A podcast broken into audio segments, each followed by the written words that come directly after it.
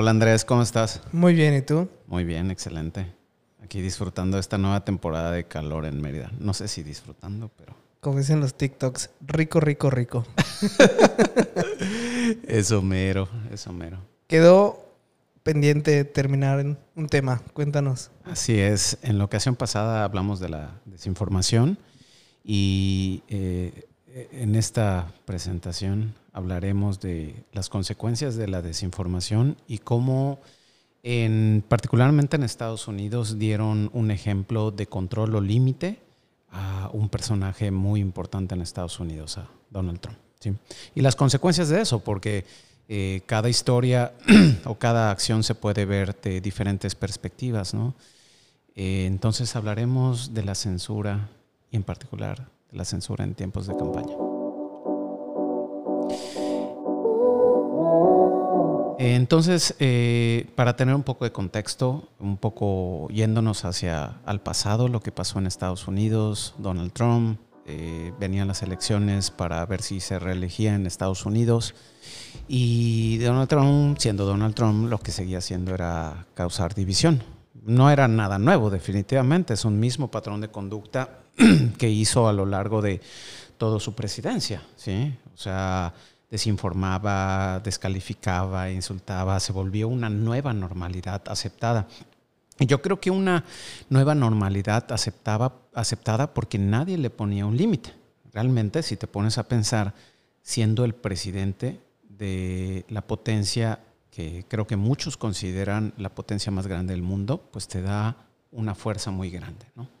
Entonces, eh, censurarlo o bloquearlo cuando él era presidente era algo poco probable rondaba en la mente de los liberales, de la gente que no estaba de acuerdo con su, con su forma de pensar, pero yo creo que nadie se atrevía en ese momento a poner un límite real. Claro, y aparte, siento que a nadie le convenía. A nadie le convenía. No era el momento. Sí, las personas que tienen que ejecutar eso, las que tienen el poder para hacerlo, son políticos, ¿no? Y los políticos siendo políticos, sin ofender a ningún político que ojalá nos escuche, eh, eh, puede, a veces tienes que jugar con tus decisiones, ¿no? Ir, sopesando eh, tus decisiones. Entonces, en ese momento, pues aunque, y además estaban en condiciones ideales para él, teniendo todo el Senado, teniendo el poder en el Senado, teniendo el poder con la rama judicial, teniendo el poder de de, bueno, no, la Cámara de Diputados ya no tenía. Era muy difícil que lo pudiesen detener. Habían algunos intentos, pero no tenían la fuerza. Entonces, ¿qué es lo que pasa? Llega la oportunidad de que haya un cambio de, presidencia y empieza a perder poder. Genera división, vamos, empieza a diseñar estrategias para que la gente no vote, hace complicado el voto y bueno, ¿sí? Historia larga, historia corta, la situación no le favorece los tiempos cambias, cambian. El viento gira hacia otro lugar y en ese momento es cuando ya las redes sociales, al ver todo lo que está pasando, al presenciar toda la división y ver que ya no tiene potencialmente el poder que tenía antes, con la confirmación que Joe Biden iba a ser el nuevo presidente, entonces, al menos en mi interpretación, ¿no? Igual es una interpretación sesgada, ¿no? En ese momento, cuando pasa el evento del Capitolio, donde gente cercana a él decide atacar el Capitolio, entonces... Pero ahí fue un acto de desesperación, porque, no sé, yo me di cuenta que la gente no sabía al 100% a qué iba. Lograron meterse, tomaron las instalaciones, pero después de eso, ¿qué hicieron? Nada. Se tomaron fotos, se fueron a su casa y se acabó. Ahora... No había un interés completo ni ni algo demasiado profundo de todo lo que hicieron. Yo, yo creo que el grupo de personas que hicieron lo que hicieron en el Capitolio iban incitados por líderes como Donald Trump a no aceptar una nueva realidad. Ese es el problema detrás. Y sí, efectivamente, no pasó a más eso. Hubo unos muertos, ¿no? Pero también no pasó a más por los protocolos de seguridad que habían en el Capitolio, que fueron saltados también hasta cierto punto, ¿no? Entonces imagínate que uno de esos eh, grupos que atacaron el Capitolio hubiese encontrado a Nancy Pelosi, eh, a la diputada, vamos a llamarle así, y pues en el calor del ambiente la hubiera atacado y realmente lo hubiera dañado, ¿no? Que es algo probable, ¿no? En ese momento no piensas, estás enojado, amenazas. Yo no creo que hubiera sucedido.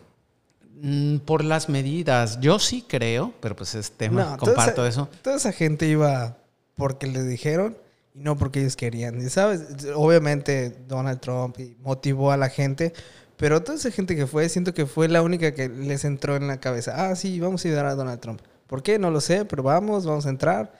Hacemos que destruimos y se acabó. Son los patriotas americanos Exacto. que fueron ante el llamado de su líder. Y sí, y bueno, eso pasó, ¿no? Esas fueron las consecuencias de, ese discurso de, incitación a la violencia que, hizo Donald Trump. No recuerdo muy bien, creo que ese día o estuvo preparando pues todo ese ambiente que terminó en eso, ¿no? Entonces, ¿a qué viene todo esto? El cómo lo hizo Donald Trump, ¿sí? Y retomando lo que hablábamos de la desinformación, desinformó, jugó con las palabras para presentar una aparentemente verdad para un grupo de personas y enseñarles que, que prácticamente el mensaje que envió es lo que acaba de pasar con las elecciones eh, estuvo amañado y necesitamos, si tú eres patriota norteamericano, recuperar el poder que hemos perdido. ¿Y cómo lo hizo? A través de una o múltiples... Bueno, que me venga a la mente nada más, el que tengo presente es Twitter, ¿no? Pero probablemente lo publico en otras redes sociales, ¿no? ¿Qué es lo que formó eso o cuál fue la consecuencia de eso? Que pues su mensaje llegara a millones. O sea, ya no es como pasaba antes. Antes, como el mensaje llegaba, viéndonos un poco más tribal, ¿sí? Antes tú eras un líder en una comunidad, estabas en un pueblo, te parabas ante un grupo de personas y tu mensaje llegaba a, no sé, a 100 personas que estaban cerca de ti. Luego llega el invento del micrófono y ahora el micrófono hace que tu mensaje llegue a 200 tal vez que están cerca de ahí. Y seguimos avanzando. luego llega la radio, luego llega la televisión y tu mensaje tiene más impacto porque alcanza a más personas. Y acerquémonos a nuevo, este nuevo siglo, a estos años. ¿Y qué es lo que pasa? Llega Internet, el maravilloso Internet, las redes sociales y este mensaje pues ahora sí tiene una potencia muy grande de llegar a muchos no le llega ah, directamente al corazón a todos, ¿sí? Pero pues eh, exponencialmente puede convencer a muchas personas. Y creo que eso es lo que pasa acá, ¿no? Su mensaje, sea que solo haya sido a través de Twitter o a través de Facebook, Instagram, eh, TikTok o todas las redes sociales, eh, conectó con más personas ese descontento que tal vez compartían ideológicamente muchos. Entonces ahí está el problema, ¿sí? Su mensaje tiene una plataforma muy fuerte para, para persuadir a, las personas que de alguna forma creen eh, cosas similares en él o tienen dudas de los contrarios, ¿no? Ahora, ¿qué es lo sorprendente de esto y por qué hablamos de censura? Porque en este momento las circunstancias prestaron la ocasión para que ahora sí, con el cambio de viento y que Joe Biden, pues ahora era eh, el, nuevo presidente, eh, bueno, el presidente no sé cómo se le llama, ¿no? Porque todavía no había tomado posesión, pero pues ya era prácticamente un hecho el presidente. Electo, ¿no? Electo, presidente electo, exactamente. Entonces, en ese momento me imagino a Jack Dorsey ahí sentado con el grupo de todos sus tecnócratas y gente de legal ahí diciendo, pues sabes qué, en este momento, por lo que está pasando y lo que pasó con el Capitolio, ahora sí tenemos que tomar una posición fuerte y tenemos que bloquear que este mensaje de este líder de opinión ya no pueda ser tan fuerte. ¿Y qué es lo que hicieron? Lo banearon. ¿Sí? Y no recuerdo si lo banearon primero como un aviso de un día y después lo banearon eh, ahorita está baneado. Este, sigue, sigue. Sí, ya no es temporal, es permanente. Es permanente, por eso va a ser su red social. Su red social, sí, ¿verdad? Y esa es una nueva noticia, ¿no? Y también fue una cadenita, ¿sí? Lo banearon allá, luego lo banearon en Facebook, cada uno con diferentes políticas. Eh, Shopify también, eh, creo que había una tienda ahí relacionada con mercancías que promovía Donald Trump y también lo bloquearon. Snapchat, Reddit, eh, ese sitio donde la gente se pone a discutir de temas acaloradamente. Em, también lo bloquearon ciertos canales relacionados con eso. Entonces, ¿qué es lo que ves acá? Y es un cambio muy diferente, o al menos en mi generación apenas estoy tocando, es ver cómo las plataformas también tienen el poder y decidieron ejercer ese poder para poner un límite. Pero demasiado tarde, en mi opinión fue demasiado tarde. Obviamente no les convenía. ¿Por qué no censurarlo a la mitad de su gobierno? ¿Por qué no al inicio? Claro. ¿Por qué justo unos días antes de que se va? Porque ya perdió la fuerza. Precisamente por lo que Entonces no lo hicieron por, por obligación ni, ni, ni nada de relacionado a eso. Lo hicieron porque pues ya no perdían nada en hacerlo. Así es. Tenían la fuerza, por eso poniendo el contexto de cómo comenzamos a hablar, lo, tomas esas decisiones. También son decisiones que tienes que ser inteligente en cuándo tomarlas, ¿no? Entonces no son morales. Sí. Mm, son tal vez decisiones más pragmáticas. Por supuesto. Con, con un toque un poco moral, pero realmente en el fondo no. Entonces para mí eso de nada sirve. Sí sirve porque en algún momento tienes que tomar esas decisiones. Pero ya que ves que perdió la fuerza, es, es, como que, o sea, es más que obvio, pero ya no tiene la importancia que debería tenerlo si lo hicieras al principio o a la mitad. Ojalá y estas empresas se hubieran armado de valor para hacerlo, pero... Por, por ejemplo, mira, si Biden hubiera tenido una actitud de Trump en estas elecciones y era más que obvio que él iba a ganar, ¿crees que Facebook si hubiera tenido un comportamiento como Donald Trump, ¿le hubieran censurado? Probablemente no. Por supuesto Probablemente que no, porque, saben que va a ganar. Hay presupuesto. Obviamente en Estados Unidos el gobierno se maneja mucho más en redes sociales que aquí. Entonces, por supuesto que no lo iban a hacer. Entonces lo hacen, en mi opinión, porque les conviene. No porque la gente no, no, no quieren que diga, ah, ok, no queremos que la gente vea la desinformación de esta persona. No, no es por eso. Es más por intereses que por cualquier otra cosa. Yo, yo creo que es parte y parte, sí. No, de plano no. Por supuesto que no. Yo creo que es parte y parte, sí. O sea, hay intereses de por medio definitivamente, pero si aprovechas una circunstancia a favor para empujar una agenda que puede ser positiva, yo le veo valor en eso. Ahora, lo que surge después de todo eso es un problema fuerte que la sociedad tiene que impulsar, tiene que de alguna forma encontrar una solución. Bueno, no tiene que, pero sería bueno para el bien de la sociedad, ¿no? ¿Cuáles son las reglas para que un grupo de empresas o no hay reglas tengan la capacidad para suspender la cuenta, sobre todo al, nivel de, de, líderes como Donald Trump, ¿sí? que tienen fuerza, que representan una ideología, ¿Cómo podrían hacer ellos? O sea, cosas que he escuchado ahorita o que se presentaron en, este ambiente es Facebook inmediatamente. Bueno, yo no sabía, pero tiene un tiene un, grupo de, que hace como que una supervisión de las suspensiones que hacen y en base a esa evaluación, pues toma una decisión que fue una política correcta o no, ¿no? Claro, pero a mí el que hayan baneado a Donald Trump de una red social no se me hace algo de análisis objetivo porque ni siquiera sabemos los nombres de quienes toman esas decisiones, no sabemos las ideologías de las personas que toman esas decisiones. Entonces, ¿en qué se basa? Yo no lo sé, pero em, creo que sí hay unos guidelines en, de, en, Twitter para poder tomar esas decisiones. Habría que respaldar esta información para, para, tener una respuesta más certera, pero seguramente podemos encontrar esa información en Internet, ¿no?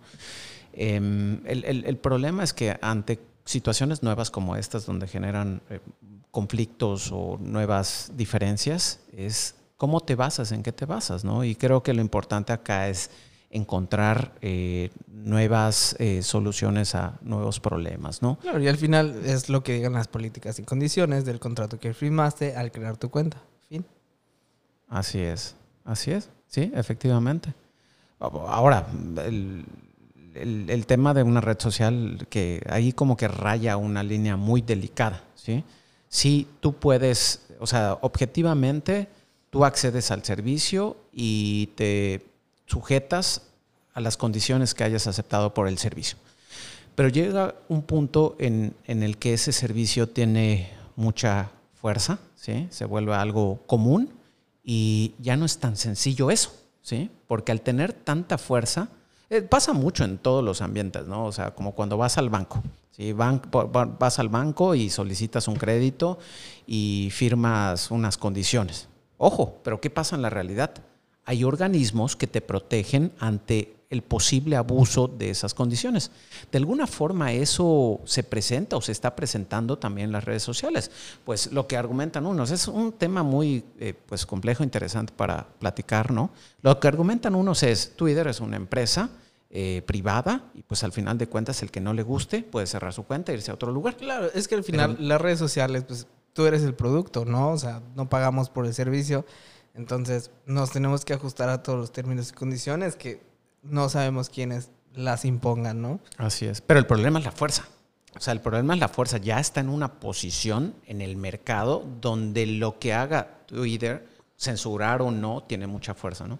Entonces, la, discusión que creo que se tiene que llevar hacia adelante es, ok, Twitter es muy bueno, nos encanta que siga siendo así, como un medio de difusión, vamos, y creo que la disposición del CEO de, de, esa empresa va de forma positiva. Estamos aprendiendo, queremos escuchar, queremos aprender. Eh, yo sueño, imagínate, estaría algo muy padre que se unan Twitter, Facebook, Instagram, bueno, Instagram y Facebook son las dos, las dos con la misma cara, ¿no? Y todas las grandes redes sociales y puedan llegar a un consejo de algún organismo que en conjunto puedan definir políticas para que de alguna forma puedan controlar, con participación del gobierno. Para mí sería muy peligroso. ¿Por qué? Porque estarías dejando la decisión de cosas o de información mundial a unos cuantos. Ese es otro gran dilema. Pero ¿quién decide? Al final de cuentas, en el mundo alguien tiene que decidir. Claro, pero hace, hace 10 años no sabíamos que Facebook, Twitter iban a tener esta fuerza era inimaginable que iban, bueno, para mí... Que iba a existir una entidad que tuviera tanta fuerza, ¿no? Que tuvieran tanta fuerza más que la televisión en estos tiempos. Entonces, obviamente se han salido de control muchas cosas, como el quién regula, quién censura, porque sí, porque no, porque esto sí se puede compartir y esto no. ¿No? Así es, así es. Yo creo que, retomando lo que acabo de decir, alguien tiene que decidir. O algún grupo tiene que decir. Si no hay, si no te paralizas, ¿sí? Eh, Facebook, al final de cuentas, es una entidad como Google, ¿no? O sea, una entidad abstracta que está compuesta por humanos que toman decisiones. Lo mismo va por acá. Si queremos que esto... O bueno, hay otros temas por detrás que hablan de la descentralización. Entonces, ¿qué quieres decir? ¿Que se va a crear como una ONU, pero de redes sociales? Lo que yo esperaría es que se cree un consenso donde las empresas, eh, el gobierno, eh, instituciones sin asociación directa con las redes sociales puedan opinar y se llegue a un consenso con series de prácticas aprobadas y no aprobadas para, para estudiar bien qué es lo que pasa en estos casos. Yo creo, ¿sí? esta es mi opinión, que lo que hizo eh, Twitter en ese momento, en esas condiciones, fue una decisión atinada pero entiendo muy bien la opinión de otros, una persona, también un líder de opinión que no tolera a Donald Trump, eh, líder de izquierda en Estados Unidos, eh, Bernie Sanders, un hombre muy respetado que pues la comunidad lo reconoce como una persona que se preocupa por el pueblo, habló abiertamente, recientemente lo leí en, un, en, un, medio de comunicación que decía, eh, detuvo a Donald Trump, pero me preocupa me preocupa porque yo puedo ser el siguiente. ¿sí? Así como de forma benéfica lo hizo en contra de un líder que estaba generando eh, violencia, luego puedo ser yo. ¿sí? Pero pues también ahora ponte a pensar de este lado. Viene México con las elecciones. ¿Quién tenemos en el poder? Un líder que está generando división, que está, está eh, empujando información que, que, que no es cierta, confunde, la gente le cree y sin un límite, ¿qué puede pasar? No puede pasar nada, ¿no? Entonces, eh, creo que es algo en, lo que se tiene que trabajar para, para encontrar mejores soluciones a estos problemas, ¿no? Y estos problemas van a ser recurrentes, ¿sí? Entonces, todas estas plataformas, pues, ahora están en el centro de atención por ese poder tan grande. Otro que no había mencionado, pero es un caso muy interesante por cómo actuó, es, es Amazon. Amazon no tiene una red social, pero está detrás de muchas redes sociales, es ese, esos huesos que sostienen a, muchas plataformas. Y en este caso en particular, eh, lo que hizo de forma interesante es eh, una de las redes sociales de conservadores, gente pues más cercana a la, bueno, no de conservadores, pero los conservadores utilizaron, de, perdón, de, extrema derecha utilizaron esa plataforma como, como medio de, comunicación, Parler, eh, pues Amazon decidió eh, bloquear el acceso a su servicio. Y con eso prácticamente, pues, bloqueó el servicio de, esta red social. ¿sí? Es lo que habíamos platicado de Amazon Web Services. Sí, de Amazon Web Services. Amazon Web Services es, es una empresa gigantesca. Fíjate cómo es mm, padrísimo escuchar un, un innovador como Jeff Bezos. Eh, Jeff Bezos comienza con Amazon. Todos ahora ya prácticamente conocemos Amazon. De alguna forma lo tenemos presente en el, en, el, en, la cabeza, ¿no? Y dice eh, Jeff Bezos, eh, dice, pues, ¿sabes qué? Yo ya identifiqué que esto es una gran oportunidad para crecer empresas y pues crea toda esa infraestructura que se la vende a, terceros, ¿no? Y muchos de los plataformas o servicios grandes utilizan esa plataforma para, para pues, este, llevar adelante sus proyectos.